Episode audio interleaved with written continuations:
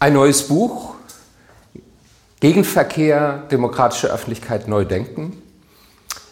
Ein Essayband mit Beiträgen von prominenten Köpfen aus Politik, Wissenschaft und Kultur.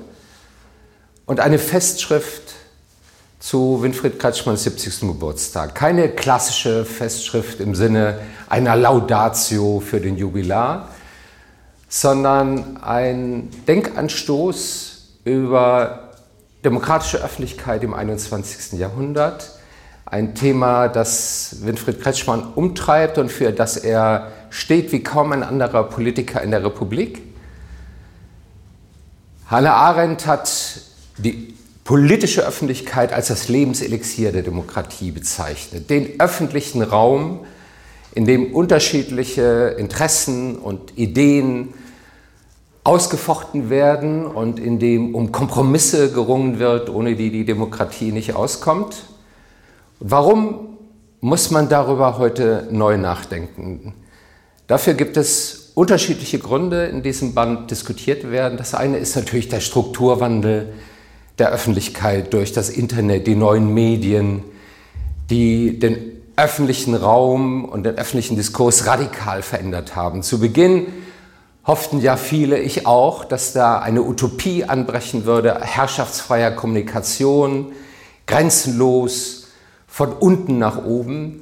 Inzwischen ist doch große Ernüchterung eingetreten und es zeigt sich, dass sich eigentlich alle Konflikte unserer Gesellschaft im Netz widerspiegeln. Es geht um Kommerzialisierung, es geht um Meinungsmanipulation, Fake News, Propaganda im Netz, auch Hass also eine Verwilderung der Sitten.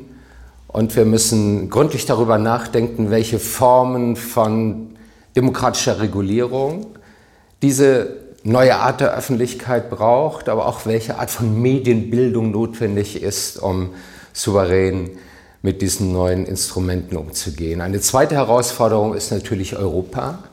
Europa ist inzwischen ein Handlungsraum geworden, die Europäische Union Dort werden wesentliche Entscheidungen getroffen, die das Leben der Bürgerinnen und Bürger beeinflussen. Und gleichzeitig ist immer noch nicht richtig klar, was heißt eigentlich europäische Demokratie und wie entsteht eine gesamteuropäische Öffentlichkeit, die wir bisher nur in Ausnahmesituationen hatten, wie etwa bei der Finanzkrise 2007, 2008 äh, oder bei dem großen Terroranschlag in äh, Paris gegen das Bataclan, wo für einen Moment wir wirklich gesamteuropäische Debatten hatten. Im Wesentlichen ist aber die öffentliche Diskussion noch national organisiert. Das heißt, wir brauchen sehr viel mehr europäische Diskurse, europäische Netzwerke.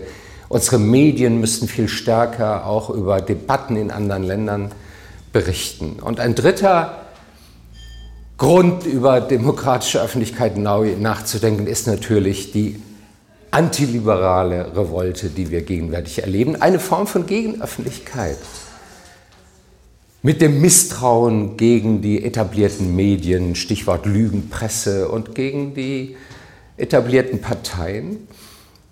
Und mit dem Versuch, sich eigene Räume, sich separate Räume zu organisieren, selbstreferenzielle Filterblasen, in denen sich der Verdruss mit den herrschenden Verhältnissen artikuliert. Und wir müssen die Gründe sehr ernst nehmen, weshalb es äh, zu dieser Misstrauenserklärung gegen die demokratischen Institutionen und die demokratischen Medien gekommen ist und Strategien finden, wie wir wieder eine gesamtgesellschaftliche Auseinandersetzung um die großen Fragen unserer Zeit führen können, die über unsere eigenen Milieus hinausgeht und die so etwas wie eine republikanische Öffentlichkeit konstituiert, also das öffentliche Ringen um das Gemeinwohl und um die großen Fragen unserer Demokratie. Und dazu will dieses Buch einen kleinen Anstoß leisten.